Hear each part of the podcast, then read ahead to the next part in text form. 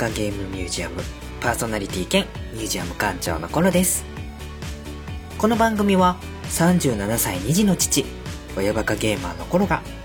現在進行形子育てのちょっとしたエピソードを挟みながら大好きなゲームの思い出話や好きなものの話をしつつ全国各地に潜伏しているであろうマニアック系パパママたちとの心の交流を深めていこうとこっそり企むポッドキャストラジオ番組となっています。ちなみにパパママじゃないリスナーの方ももちろん大歓迎しておりますのでよろしくお願いします。はい、えー、親バカゲームミュージアム第42回になります。ちょっとね前回の配信から少し間が空いてしまいまして、えー、もしかしたら、次の配信まだかな、まだかなという風にね、首を長くして待ってくださっているリスナーさんがいらっしゃったかもしれません。えー、ちょっとね、喉の調子が悪くって、なかなか収録するタイミングが取れなかったりとかですね。あとはちょっとプレゼント用のね、制作物を作ったりとか、いろいろちょっとやってたもので、なかなか収録する時間が取れなかった理由だったりもするんですけれども、まあ、間が空いていくとどんどんどんどん話したいことがね、あ、これも話したい、あれも話したいっていうのがね、出てきてしまいまして、早いとこちょっとこの頭の中に、えー、溜まっているものを話してしまわないとなーっていうのをね、常々思っておりました。で、ようやくちょっと時間が取れましたので、今回、久々の収録ということで、えー、やっていきたいなと思っています。で、今日はですね、前回予告してあった通り、館長が今気になっていること、まあ、今というかちょっと前からね、え気になっていることを、いろいろと取り上げて、ちょっとずつお話ししていく館長の独り言の回になります。話したいことがかなりお休みしている間に、え、溜まっておりますので、今日は早速それを一個一個ピックアップしてお話をしていきたいなと思いますので、いつもよりはちょっと、えー濃度は薄いんですけれども手数で勝負みたいな感じの回になってくるかとは思いますので、よろしくお付き合いいただければと思います。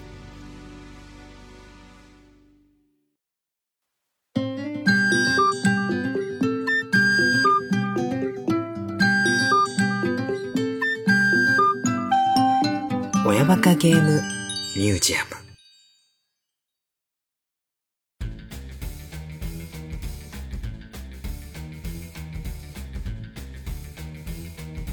はい、えー、ということでですね、館長がまあちょっと前から気になること、それについてお話をしたりとかっていう感じになってくるんですけれども、はい。まあ早速行きましょう。あの、話したいことがいっぱいありますので、えー、行きたいと思います。じゃあですね、まあまずは、えー、どこから行こうかなと思います。今日ね、えー、いろいろ準備してるのがね、大きく分けてね、えー、4つ。まずはね、親バカゲームミュージアムといえば、切っても切れないお菓子について。で、もう一つ、二つ目はゲームについて。で、三つ目は音楽について。で、四つ目は、これも大事ですね。E テレの番組について。はい。この四つ大きく分けて四つの中にもさらにポツポツポツポツと、あの、細かく話したいことがね、たくさんありますので、それをね、一個ずつお話ししていきたいなと思っております。じゃあまあ、まず、場を温めるという意味でも、お菓子から お菓子から早速お話ししていきたいと思います。でね、まあちょっとね、えー、間が空いちゃったので、その中で気になったところとか、実際に自分が買ってみたりとかしたお菓子についてのお話なんですけれども、えー、じゃあどれから行こうかな。じゃあ、まずはここから話していきましょう。まず、館長が気になっているお菓子トピックその1。じゃじゃんま、まさかの？東ハと忍者スナックふわまる復活！ということでですね。いきなり、えー、ドマイナーなお菓子の話からやっていきたいと思いますけれども、えー、親バカゲームミュージアムの過去回、お菓子会の、えー、東ハト会で、もうこの中でも話してるんですけれども、パッケージデザインがあの斬新で、でも味がちょっとふわっとした感じのあの愛すべき商品を東波とかたくさん出してて、っていうことでね、その中に僕がその時確かね、忍者スナックふわまるっていうね、お菓子をこれ紹介しております。はい。これね、ちょっと過去回聞き直していただけると、確かに僕お話ししてると思うんですけれども、まあそもそもこの忍者スナックふわまるっていうのが、もう一般的に認知度が多分ほとんどないお菓子だとは思います。スナックタイプの袋詰めのスナックタイプのお菓子で、まあ、パッケージがですね、なんて言うんですかね、浮世絵風の 忍者のイラストがドーンとこうパッケージに大きく載っていて、で、忍者スナックふわ丸。ふわがね、えー、ひらがなで、丸がなんとか丸っていうのが漢字ですね。ふわ丸っていう名前がドーンと入ってきて、見るからに、うーん、これは買わないかな、みたいな感じの まあ見た感じかなりね、インパクト強いんで濃い感じのね、お菓子なんですけれども、このネーミング、どこが忍者スナックなんだっていうのと えー、この浮世絵風のイラストですよね。そこにまず、ハテナっていう風な出るんですけれども、ね、えー、この名前のふわ丸。まあ、このふわふわっていうのは、まあ、あの、スナック菓子の食感を表している感じなんですけれども、結構こういう党派とね、攻めた、えー、お菓子シリーズをね、出しては消え、出しては消えみたいなことをね、やったりしてて、なんかそこのところが僕結構、東ハトの会社の、えー、方向性としてすごい好きなんですね。まあ、売れる売れないかはわかんないんですけれども、なんかそういうことをやってくれるって東ハトっていう会社自体が僕は大好きで、たとえちょっと味がわかんない。どんな感じかなちょっと明らかに怪しい感じがするなって思っていても、一応そういう系のお菓子が出ると必ず一回は買って食べてみるっていうことをやっています。はい。で、その中で、割と忍者スナックふわまるって何回もこう出して、静かに消えてって、また復活して消えてって、みたいなことを繰り返している意外とこうしぶとく出続けているお菓子で、えー、まあファンがいるのかどうかは僕全然わかんないんですけれども、気がつけば、お忍者スナックウォームルあるみたいな感じでね。多分売り上げ的には微妙なんで、そんなにスーパーでも置いてるところ、あんまりないかなっていうのが正直な印象ではあるんですけれども、まあ、たまたまね、うちの近所にある、えー、何軒かあるスーパーのうちの一つが、えー、やたら東ハト商品をね、えー、重視して置いてくれてる、東ハトと亀田製菓さんのお菓子を重視して置いてくれてるスーパーがありまして、そこ行くとね、割とこう、いろいろ出てる中で一つ、そういったちょっと微妙な感じの東ハトのお菓子が必ず置いてあったりとかして、愛すべきスーパーだなと思ってよく通ったりしてるんですけれども、えー、先月ぐらいですね、久々にスーパーに遊びに行って、まあ遊びに行ってというかまあ僕がね、不定期で、あの、ちょろっと仕事帰りによってお菓子コーナーをこう物色してはニヤニヤするっていう、まあ、趣味と言いますか、何と言いますかね、えー、そういうことをやってるわけなんですけれども、その9月ぐらいに行った時に、まあいつも通りこうブラーっと見て、東ハートのこの、東ハートがね、並んでるようなとこも見てみたら、まさかの忍者スナックふわまるがね 復活していましてですね、えー、びっくりしました。はい。というのもね、結構前に、何年か前に出て、それ以来もう音沙汰がないんで、ついに忍者スナックふわまるも途絶えたかななんてちょっと思いながらね、えー、まあ、味もね、ふわっとして、なんかつかみどころのない感じで こんなこと言ったらね、トハトさんに怒られちゃうんですけれども、ちょっとまあ、なんとも言えないインパクトに欠ける味で、そのパッケージのデザインの感じにはちょっと負けちゃう感じのね。まあ、それが忍者スナックふわまるという存在なのかもしれないんですけれどもね。はい。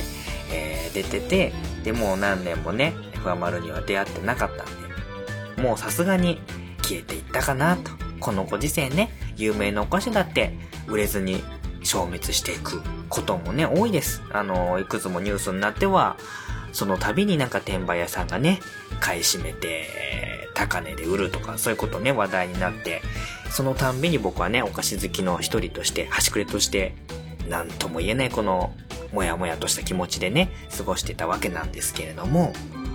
まあまあまあね、この忍者スナックふわまるの復活を待ちわびてるのは、さすがにね、僕ぐらいのものじゃないかなと思いながら待ってたら、まさかのパッケージデザインリニューアルして、復活、忍者スナックふわまる。しかもね、いつもの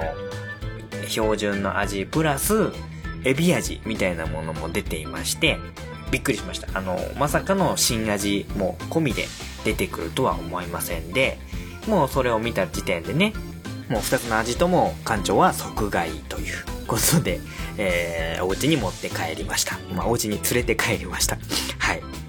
今ちょっとね、ホームページ確認してますけれども、忍者スナックふわまる、まあ、標準のレギュラーの商品が、うま塩味。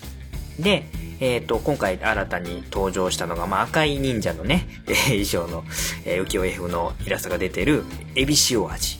ですね。まあ、この2種類が復活ということで、パッケージも新たに発売されておりました。まあ、これの存在にね、気づいている方がどれぐらいいるかっていうのは、まあ、さておき。日本で、もしかしたら、ただ一人かもしれない、この忍者スナックふわまるファンの館長コロがですね、早速、その二つをお家に持って帰って、まあ、いつも通りのふわっとした味かなと思いながら、一つ一つちょっと味わって食べてみました。とですね、すごいね、ことがね、分かったんです。はい。これね、あのね、味もね、やっぱりパッケージだけじゃなくて味もちょっと改良されてました。はい。で、ここでね、ちょっと個人的に、これはまあ本当に偶然なのかもしれないですけれども、多分ね、おそらく偶然なのか狙ってなのかはちょっとわかんないです。はい。あの、ホームページで確認すると、僕が気づいたのは9月なんですけれども、実は2017年の2月から、この、あの、忍者スナックふわまるって復活していたらしいという情報がありまして、おそらく、その、あの、時系列からいくと、本当に偶然なんだと思うんですけれども、あの、関東で、惜しまれながらも、販売終了になったあのお菓子、超有名なあのお菓子、えーカール。皆さんご存知ですよね？もうあの、カールおじさんがやってる、あの、超有名なお菓子、カール。はい。カールの、えー、あれも、えっ、ー、と、何味になるのかな？一番標準的なレギュラーのやつだと思うんで、薄味になると思うんですけれども、えー、今回僕がこの忍者スナックふわまるの、え、うま塩味食べてみました。はい。一口口の中に頬張りましてサクサクサクと。あいつもの感じのふわっとした感じ。うん？うん。いつもよりも味の味の深みが加わっていてんこれ結構今までより全然美味しいぞと思いながら食べててんでもなんかどっかで食べたことあるような味だなぁと思ってて記憶を探っていったらあカールだと思って。はい。えー、なんということでしょう。えー、忍者スナック、えー、ふわまる、えー、うま塩味は、密かにあのカール、薄塩味の DNA を受け継いで、関東のスーパーで売られているではないかと、これ時系列でいくと本当に偶然なんだと思います。はい。まあ、ネトウ派とね、えー、過去にも、えー、まさかの自社商品のこのおかしな味じゃねえこれとかっていう僕はね、ツイート思わずしちゃったことをやったりもしてますので、まあ、こんだけ日本に数多くのこのお菓子出回っているので、あれがこの味に近いとかってのはザラにありますよ。おそらく本当にたまたまだと思います。狙ってやってるわけではないんですけれども、何の因果か関東で販売終了になってしまったカール。そしてそこに颯爽とふわっと復活した忍者スナックふわまる。まあ、もう僕なりに言えば カールがなければ、ここに忍者スナックふわまるがあるよ。ふわまるがカールの DNA を受け継いでくれてますよ、と。はい。まあ見た目はね、全然カールっぽくない感じなんですよ。もっとなんかふにゃふにゃふにゃってしたような形なんで、これがね、カールの遺伝子を受け継いでるのか、ってことがもう全く多分関係ないとは思うんですけれども、ただ、二つのお菓子を食べたことがある僕が、あ、これはなんか縁があるんじゃないかな、この出会いにも縁があるんじゃないかと、いろいろストーリーを加えて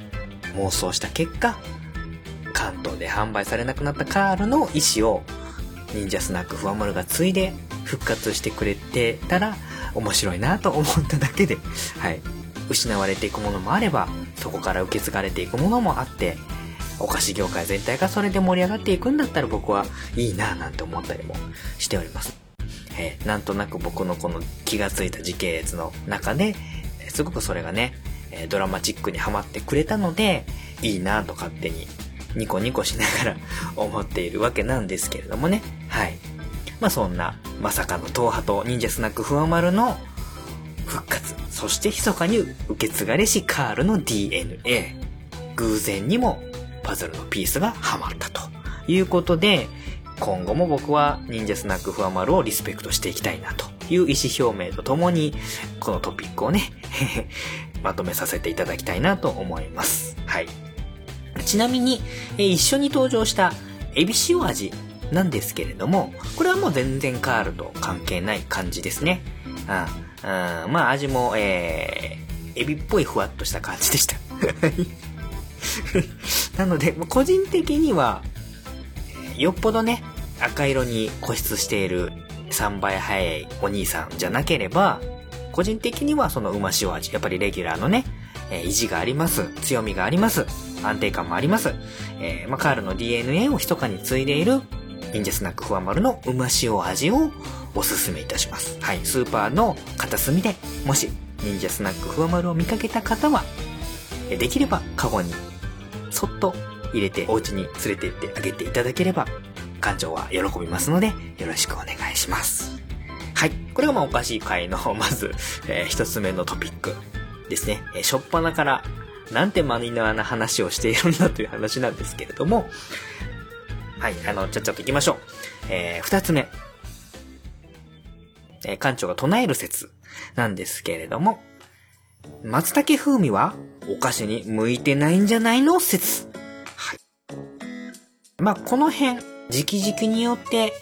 期間限定の味のお菓子ってよく出てると思います。ね、えー、秋口になってきましたら、あね芋とかね、お芋とかかぼちゃ系のスナック菓子とかっていうのが多かったりとかですね。えー、まあ時期によってはイチゴが出たりとか、抹茶味がたくさん出たりとか、あとはチョコレートに強い時期とかね、冬場なんかはあったりするんですけれども、そういったまあ期間限定の中で、最近まあちょこちょこあの目にするようになったのが、松茸風味ですね。僕もまあちょこちょこって言っても、まあ小池屋さんのね、一時期ちょっと話題になりました。えー、小池屋プライドポテト。はい。ちょっとね、えー、高級感出てる、えー、ポテトチップスのシリーズで、えー、確か松茸香る極みだし塩という商品があったかと思います。気になって召し上がられた方っていうのは確かにいると思うんですけれども、まあ、これを食べた時もちょっと思ったんですけれども、今回ちょっとね、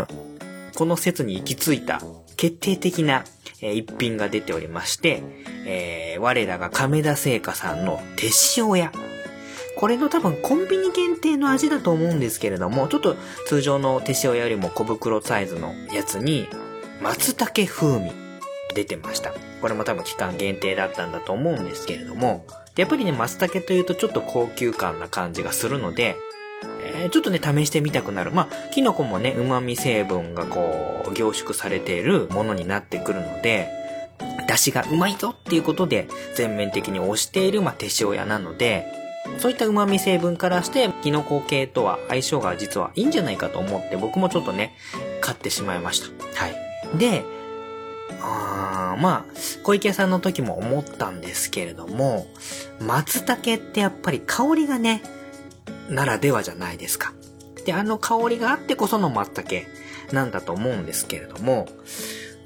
何分このね、えっ、ー、と、スナック系のこの袋に入ってるお菓子って、ま、そこにね、凝縮されて空気が 密封されて入ってるわけなので、こう袋を開けた時に、一気にその香りがね、空気中にふわっとこう出てくるわけなんですね。で、えー、この松茸風味系のお菓子に全般に言えることなんですけれども、その匂いがやっぱちょっときついんですね。本来の松茸のこの香りとかってね、いい香りとされているものだと思うんですけれども、ことこのスナック菓子においては、すごいその濃縮された香りっていうのが袋をパッと開けた瞬間にもわって出てきて、ちょっと僕むせるくらいの香りのきつさにうっってなって、あ、このうって感じ前にもどっかであったなと思ったら、小池のプライドポテトのことを思い出して、今回まあ手塩屋の松茸風味もそうだったんで、ちょっとこの袋を開けた時の香りって結構このお菓子としては好みが分かれるんじゃないかなって個人的に思います。まあ、松茸じゃなくても、匂いが強い系の期間限定のやつとかで、やっぱり同じく袋を開けて、うってなって、そこでもうちょっと一つ星が減るみたいな感じの体験を何回かしたことがあるので、うーん、ちょっと高級感を煽るには松茸っていいんだとは思うんですけど、ちょっとそもそもこの袋の歌詞に相性が良くないんじゃないかなと思っている。はい。なので、今後ちょっと松茸系のお菓子が出た時は少し警戒して買うか買わないかちょっと考えた方がいいのかなと思いました。でね、ちょっとね、その匂いのきつさと、の割には味がそんなになんか、うーんっていうような感じがあって、えー、正直ちょっと手塩屋のこの松茸風味は子供にも不評でしたし、お酒のあてにもちょっとならないなっていうような感じだったので、よくある期間限定で、ちょっと2回目は買えないかなっていうような感じの印象にはなっちゃったんですけれども、皆さんもちょっとね、松茸ってやっぱりどうしてもね、あの、なかなか簡単には買うことができない、え、食材ではあるので、どうしてもこういったちょっと期間限定に出ていると気になったりするかもしれないんですけれども、その時はちょっとその匂いの香りのね、きつさっていうのがちょっとあるかもしれないので、袋を開けるときはちょっとなるべく顔から離して、開けてから召し上がられる方がいいんじゃないかなと思っております。はい。まあね、えー亀田製菓の手帳や、僕の好きなシリーズではあるので、まあ、いろんな商品、いろんな期間限定とかいろんな味ね、出してくれるのはすごい嬉しいのでね、えー、今後もちょっと応援はしていきたいなと思うんですけれども、ちょっと僕に関してはこの松茸風味のお菓子っていうのは、経験上ちょっとあんまり合わなかったんで、ちょっと今後、要注意の、はい、お菓子になるのかなと思ったりもしております。はい。これがもう二つ目のトピックですね。はい。じゃあどんどん行きましょう。まあ、三つ目。三つ目ね、あの、最近食べてるお菓子の中で、ちょっと僕が、いいなこれっていうので、リピートで食べてるシリーズがあるんで、それもちょっと紹介しておきます。最近僕がよく買ってる、ハマってるお菓子なんですけれども、が出してるのがですね、ポテトチップスといえば、ここが一番最大手ですね。皆さんご存知のえー、カルビさん。はい。カルビさんの出すポテトチップスはもう、えー、ほとんど外れがないと言っていいぐらいの、まあ、安定感のある大企業さんですけれども、えー、そこから出ています、ナチュラルカルビーシリーズ。こちらがね、個人的にかなりツボにはまっておりまして、えー、最近よく買っていく感じになります。で、ナチュラルカルビーシリーズは、普通のポテトチップスよりもカロリーをちょっと控えめで、量もちょっと多分ね、少し少なめになるのかな。でも、ついついちょっとお菓子食べ過ぎてしまうこの館長としましては、ちょうどいい感じですね。で、まあ、あの、カロリーを落として、えー、量も少なめなんで、その分お値段も割と手軽に買える。100円以下でスーパーだったら買って帰れるぐらいの感じなんで、ちょうどいい感じのシリーズになってます。はい。まあ、いっぱい食べたい人とかにはちょっとあんまりおすすめできないんですけれども、食べきりで、えカロリーも控えめ。で、しかもですね、え味が全部で4種類あるんですけれども、ちょっと固めのハードチップスシリーズで、え、シーソルト味とベイクドオニオン味。で、通常のまあ薄さのポテトチップスで、フレンチサラダ味とチェダーチーズ味。はい。この4種類があります。個人的にはね、ちょっと固めのポテトチップス、まあ、おせんべいとかも好きなんで、食感重視の、えー、館長なんで、えー、ハードチップスのシーソルト味っていうのが、まあ一番好きではあるんですけれども、でも全部食べてみたんですけども、どれも美味しいと思います。なので、好みで、えー、ちょっと酸味が欲しければフレンチサラダ味、チーズのちょっと感じが欲しければチェダーチーズ味。割と素材の味を重視したような、えー、やつが良ければ、ベイクドオニオン味っていうのを、あの、好みで選べるので、お好みのやつを買って食べるというのが一番いいとは思うんですけれども、素材の味も活かしつつ、食感も選べて、味も選べて、で、なおかつ、体にも優しいと。年とともに、あの、いろいろ気を使ったりしなければいけないところに差し掛かっております館長としましては、ありがたい。一袋あたりカロリーが190キロカロリー以下で、油分も25%カットということで、でも、しっかり味は美味しい。このシリーズはおすすめしたいなとをしていきたいなと思っております。割とこのカルビーっていうのを体に優しい系のお菓子。どうしてもね、あの、油で揚げるポテトチップス系のスナック菓子っていうのは多いんですけれども、そこに、あの、ちょっと体に優しいものをっていうことで、精力的にね、その辺のところにも力を入れてるのがカルビーさんの傾向であったりとかしますので、体に優しいし美味しいこのナチュラルカルビーシリーズもまあ、買いすぎてね、結局ね 何袋も食べてしまったら同じではあるんですけれども、そういったまあ、カルビーさんの企業姿勢っていうのも嬉しい限りですし、単純に美味しい。はい。さすがのカルビーさんの出す商品ですね。ということで、最近はスーパーに行くたんびにナチュラルカルビーの何かの味を一緒に連れて帰る ことが大体定番になってきております。なのでまあぜひぜひ、ちょっと体は気になるけれどもね、お腹のぷにょぷにょが気になるけど、ポテトチップスは食べたいなっていう方は、ぜひぜひこのナチュラルカロビー4種の中からどれか自分の気に入る味を見つけて楽しんでいただければななんて思っております。はい。これが館長が今ハマっているお菓子ですね。はい。で、えーと、お菓子編の4つ目のトピック。はい。なんかもうね、結構な時間話してますけれども、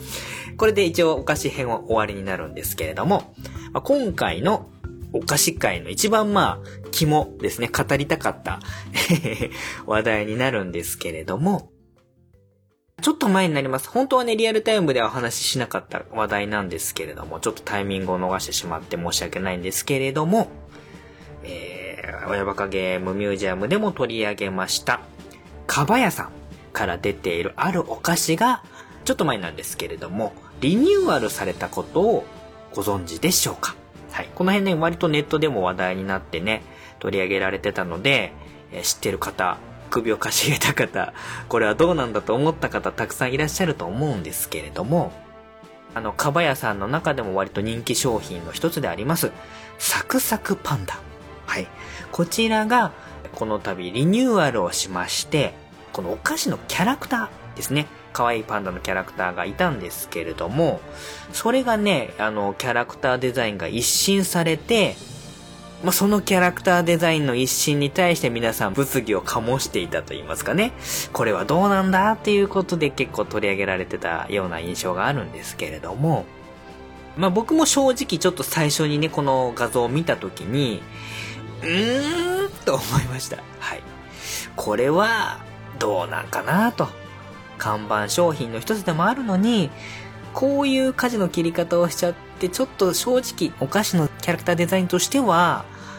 失敗したんじゃないんかなと、あの最初は思いました。うん。で、ね、ネット上では割とこれは、あの、可愛くない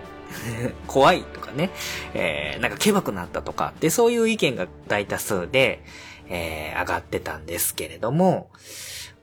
一応ね、あのー、ジェフリー・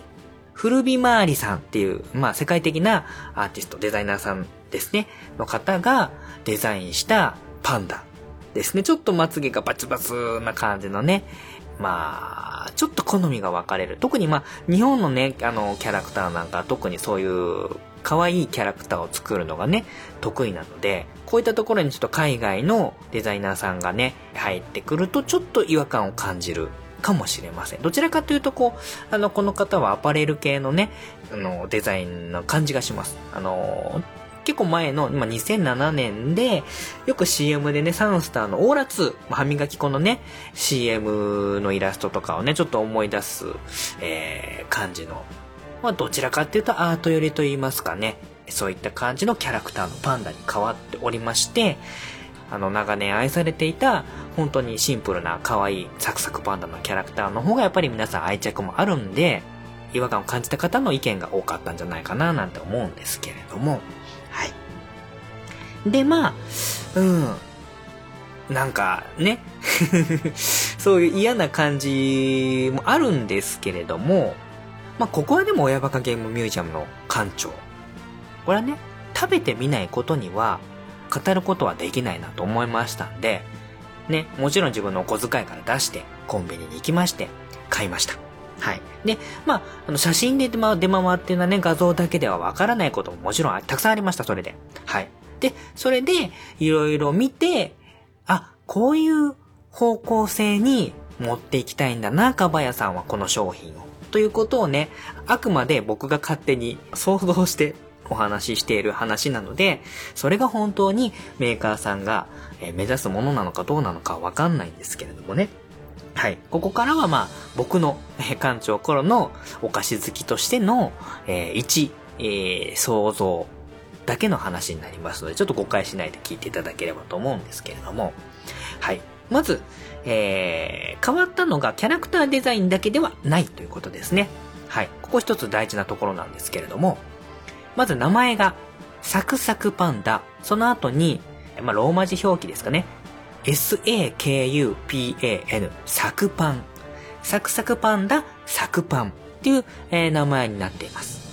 で、お値段も50円ぐらい上がったんかな。コンビニに行くと税込み162円ぐらいだと思います。で、前の普通の100サクサクパンダがだいたい100円ちょっとぐらいなので、だいたい50円ぐらい値段が上がりました。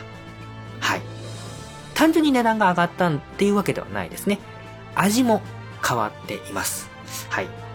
あの、昔のサクサクパンダって、ミルクチョコレートと、えー、そのビスケットをこう、裏表で貼り付けて食べる。で、まあ、割と甘さ、さっぱりの、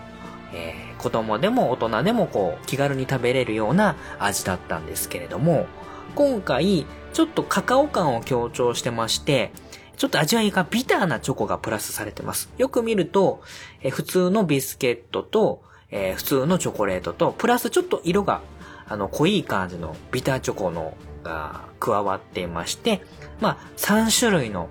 味、食感が組み合わさってできているチョコレート菓子になっています。まあ、このビターな感じの味わいが加わってるってことなんで、どちらかというと大人向けのほろ苦い感じのチョコレート菓子になってますので、食べた感じが今までの印象と全然違う感じになってます。はい。ここが、おそらく、まあ、あの、チョコレートをプラスしたのと、味わいをちょっと大人向けにしたっていうところで、値段が50円ぐらい上がっているのかな。ちょっとね、まあ、方向性としては少し高級志向になっています。はい。で、なおかつ先ほど言った、あの、世界的なアーティストのジェフリー・プルビマーリさんのデザインに変えたっていうことなんで、ちょっと今までのサクサクパンダのどちらかというと子供向けのファミリー向けのイメージから少しこう大人向けの特にどちらかというと女性向けに商品として舵を切ってるなっていうのが買って食べてみて気づいたことですね。これはもうあの写真の画像だけでね、キャラクターの画像だけではわからないところでした。はい。特にこの値段と味っていうのは実際に払って買ってみないとわかんないところだったので、これはね、実際に買ってみて本当良かったなと思ったんですけれども、はい。ということになっています。で、名前も、まあ、ちょっとね、サクパンっていうローマ字表記で書いてるような感じなんで、おそらく女性向け、まあ、女子高生から OL さん向けの商品に舵を切ったんではないかなと思います。はい。この辺は、あのー、おそらく、えっ、ー、とですね、多分明確なメーカーさんのターゲット戦略があるんだと思います。まあ、それを、ま裏付ける証拠としまして、まあ、僕の仮説を の根拠としまして、えー、今までのサクサクパンダっていうのはファミリーパックっていう、まあ、ちょっと大袋のもので、従来通りのデザインで、えー、サクサクビスケットとミルクチョコっていう今まで通りの味のものが販売されているので、要はこの住み分けですね。このサクサクパンダ、サクパンっていうのは、言ってみれば、このサクサクパンダグループの、えー、ちょっと尖ったやつ、みたいな感じですね。だから本家はファミリー向けで残しつつ、意識が高い系の、えー、女性の方に向けて、ほろ苦い味わいで、えー、デザインも変えて買ってくださいということなんで、主に多分ね、コンビニとかで目にすることが多いんじゃないかなと思います。まあ、そう考えると、割とこう、有名どころのお菓子なんかも最近はね、ちょっと大人向けの、大人のなんとかとかね、えちょっとビター感出したりとか、高級感出したりとかっていうので、ワングレード高いお菓子を、あの、メーカーさん出されてると思うんで、それと全く同じだと考えれば、戦略としては全然問題ないんじゃないかななんて思いますね。ただそこにサクサクパンダっていうものがキャラクターっていうものを前面に出して売ってた商品でもあったんで、たまたまその、あのキャラクターを変えたことで、えー、一気にそういうちょっとガラッと変わってしまったことに対する違和感のコメントがこうバーッと出てきた、意見として出てきたんじゃないかなっていう気はするんですけれども、はい。なので、かばやさんとしては、この看板商品サクサクパンダっていうものを、まあ、次のステップに持っていきたいなっていうことで、出してきた、まあ、明確なターゲット戦略のもとに打ち出された新商品なんじゃないかなと いうことが、個人的には思うところではあります。はい。まあ、このね、えっ、ー、とまあ、キャラクターデザイン、まあ、お菓子の持ってるキャラクターデザイン、特にまあ、長年愛されてきたキャラクターっていうのは、たくさん結構ありまして、まあ、先ほども出ましたカールのカールおじさんとか、あとはね、えー、多分この、サクサクパンダのリニューアルにを語る上で、一個ちょっと話しておきたいのが、えー、おやつカンパニーさんのベビースターラーメン。はい。あれも本当に長年こうずっと使われていたキャラクターデザインが、キャラクターがいました。で、これもどれぐらいだったかな？今年の初めぐらいだったんかな？割と、そんなに前の話じゃなかったと思うんですけれども、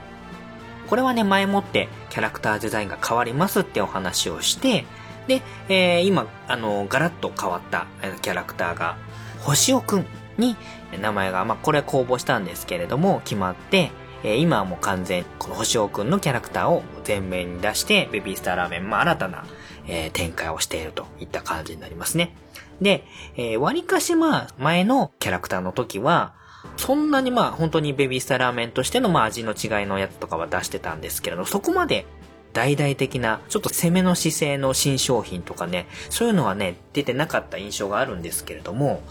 このベビースターラーメンの星尾くんのキャラクターが変わってから、え、ー、と、かなりベビースターラーメンの商品ラインナップっていうのがですね、斬新なものが出ております。例えば、まあ、あの、ベビースターラーメンの、ちょっと派生系で、ベビースターパン麺 っていうですね、えー、やつ。これは、パン生地で作ったベビースターだったりとかですね。あとは、どでかいベビースターラーメン。とかですね。これ結構平べったく、ベビースターが横並びで大きいサイズの平面みたいな感じになっているようなね、やつとかも出したりとかもしてますし、なんかね、やっぱり、ずっと愛されてきたキャラクターっていうと、どうしてもね、その伝統とか、お菓子の持ってるイメージっていうものを守っていかなきゃいけない方向に行っちゃうんですけれども、このまあ、ベビースターに関しては、新しいキャラクターに切り替えたタイミングで、いろんなその、今までのベビースターになかった新しい商品っていうのを意欲的に出し始めている感じなんですね。はい。で、まあ、それがまあ、売れてるか売れてないかはまあ別にして、どうしてもやっぱりね、昔からずっと受け継がれているキャラクターデザインっていうのは、もう昔ならではのイメージっていうのがもうずっと付きまとってくるので、もうお客さんから見ればね、あ、もうこれはあの味だなっていうのが頭に浮かんでくるうん。で、まあ、そんなに目新しくなければ、まあ、カールもそうでしたけれども、まあ、そんなに買わずに、だんだんだんだんこう、落ち着いていってしまう。売り上げとしては落ち着いていってしまうっていうものが、まあ、少なからずあるんじゃないかなと。で、そこを、まあ、おやつカンパニーさんの方は、新しいキャラクターになったと同時に、いろいろなこう、新商品とか攻めの姿勢で出していってるっていうのは、これはやっぱり企業の、まあ、看板商品の一つを、あの、安定させる、あの、ずっとその味を出し続けるっていうのも一つの戦略ですし、まあ、新しい商品を有機的に出すっていう方向に舵を切るっていうのも、メーカーさんの一つの明確なやり方の一つっていうことではあると思うんで、今回はこのサクサクパンダに関しても、やっぱりこのベビースターラーメンじゃないですけれども、今までのサクサクパンダのイメージを分かりやすく一新しましたよっていうのを伝えるためには、キャラクター、新たなキャラクターとしての、あの、ジェフリーさんが手掛けたキャラクターっていうのが必要だっていうことで出したパッケージであり、新しいサクサクパンダ、サクパンであったじゃないかなということは、なんとなく想像できる感じですかね。やっぱりどうしても、あの、今までのサクサクパンダのキャラクターで新しい味を出したとしても、それってあんまり印象に残らない。そのままサクサクパンダの味が違いますよっていう感じの期間限定のもう本当に消えていくようなお菓子と同じインパクトしか与えられないんですけれども、今回まあ良くも悪くもかなりガラッと強烈に変えた印象で、確かに話題には上がってるんですよね。で、僕みたいにやっぱり気になると思って買って食べてみて、あ、全然ちょっと今までと違ってるぞっていうことに気づけるきっかけにもなってるので、このまあ、あえてのキャラクターを変えてきた。まあ、変えてきたというか、まあ、本来のものも残しつつ、えー、インパクトのあるものっていうことで出してくる。新しいサクサクパンダっていうのの戦略は、間違いではないなと。皆さん少なからず、あれを目にして、何かしら思ったはずなので、戦略としてはすごい正しかったんじゃないかな。で、えー、そこにはやっぱり、あのー、かばやさんが、サクサクパンダっていう商品をまた一つ、また一段別のステージに登らせて、えー、よりこう、かばやの看板商品として、あの、長く残ってほしいっていう、まあ、新たな子供向けじゃない、もうちょっと上の年齢の人たちにも楽しんでもらえるお菓子にしたいっていう思いがあっての、今回の、えー、リニューアル騒動。騒動っていうのもね、あの、失礼なので、これ以上言いませんけれども、リニューアルでの新商品の販売だったんじゃないかななんてちょっと勝手に、えー、思っております。はい。うん、まあ、実際に食べてね、サクサクパンダサクパン、あの、ほろ苦さ加わりましたけれども、美味しかったです。うん。普通のサクサクパンダのお菓子も美味しかったんですけれども、まあ、ちょっと子供にね、あげる分には食いつき悪いかもしれないんですけれどもね、あの、好きな人たくさんいると思います。ちょっとお値段ね、50円上がったのは痛いですけれども、まあ、あの感じ、ちょっと高級感出して値段がまあ150円ぐらい、160円ぐらいっていうのだと、他のお菓子とね、ああ、だいたいそのぐらいの値段、それより高いお菓子なんかもね、いっぱい出てますので、まあ一つの大人のシリーズみたいな感じじゃないですけれども、まあちょっとあの、変わりすぎてしまったキャラクターデザインに嫌悪感を示すだけではなくって実際に手に取ってもらって、食べてもらえれば、きっと、あの、リピートして食べたいなって思ってくれる、えー、お客さんたくさん出てくるんじゃないかなと思いますので、もしね、ちょっとね、一時期出回ったサクサクパンダのパッケージのキャラクターデザインに、ん？って思って、で、そのまんまの気持ちでね、いる方は、まあ、騙されたと思って 館長が騙され、館長に、まあ、騙された館長の言葉に乗ってやるかぐらいの感じで構いませんので、ぜひ一度、まあ、サクサクパンダのサクパン食べてみてほしいなと思います。はい。これからも、かばやさんの商品、応援していきたいと思っておりますので、館長頃は、パッケージデザインとかキャラクターデザイン、まあ、あの、専門で研究しているわけではないので、えー、これ全部あの、館長の想像ですね。なんですけれども、えー、なんとなく自分の中で腑に落ちた感じがあったので、今回お話しさせていただきました。というところで、おいこれお菓子だけで1時間話しちゃったぞということで、これは前後編に分かれるかな？ということで、えー、まず一旦 本来話するはずの4分の1だのはずだった話題で、えー、1時間、えー、来てしまったということで、えー、残りはちょっと後編に撮っておきたいなと思います。はい。えー、ね。まあ、こんな風になるんじゃないかなとは思ってましたけれども、はい。えー、残りのトピックは後編に続きますということで、えー、一旦ここで、えー、ブレイクさせていただきます。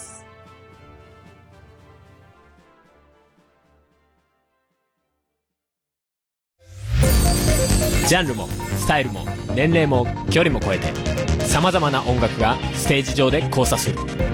イマジナリーミュージックフェス。音亀フェス2017クロス。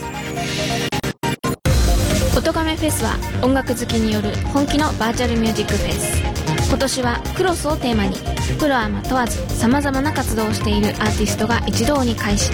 熱いライブステージを皆様にお届け。配信開始は2017年11月4日。この日の夜には今年もやります。配信開始記念生放送。距離を超えて同じ時間を共有しながら盛り上がろう。今年の出演アーティストは？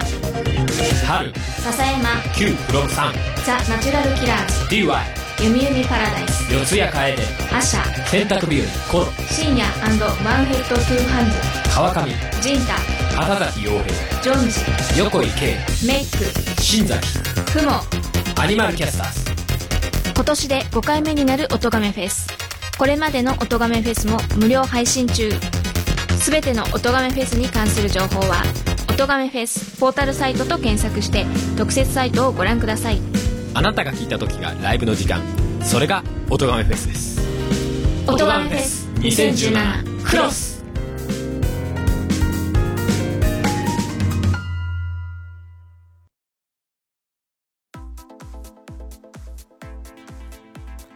はい、えー、番組の途中なんですけれども、えー、ここでいよいよ配信開始が迫ってまいりました。えー、館長コロも参加するあの企画について告知させていただきたいと思います。はい。ポッドキャスト番組音亀の春さんが主催で毎年行われております。イマジナリーミュージックフェス、音亀フェス2017クロス。こちらがですね、えー、いよいよ配信開始となります。で、えー、その配信開始に先立ちまして、えー、2017年の11月4日、17時スタート予定で、配信開始記念生放送をやる予定になっております。はい。えー、こちらはツイキャスと、あとサブでネトラジの方で生配信する予定になっております。で、この生配信が終わった後に、ポッドキャストの方が配信スタートということになりますので、まずはまあ11月4日の生放送。この後の、まあ、11月5日、多分日付変わると思うんですけれども、11月5日から本配信のスタートというような流れになりますので、そこだけちょっと、あの、間違えないようにしていただきたいんですけれども、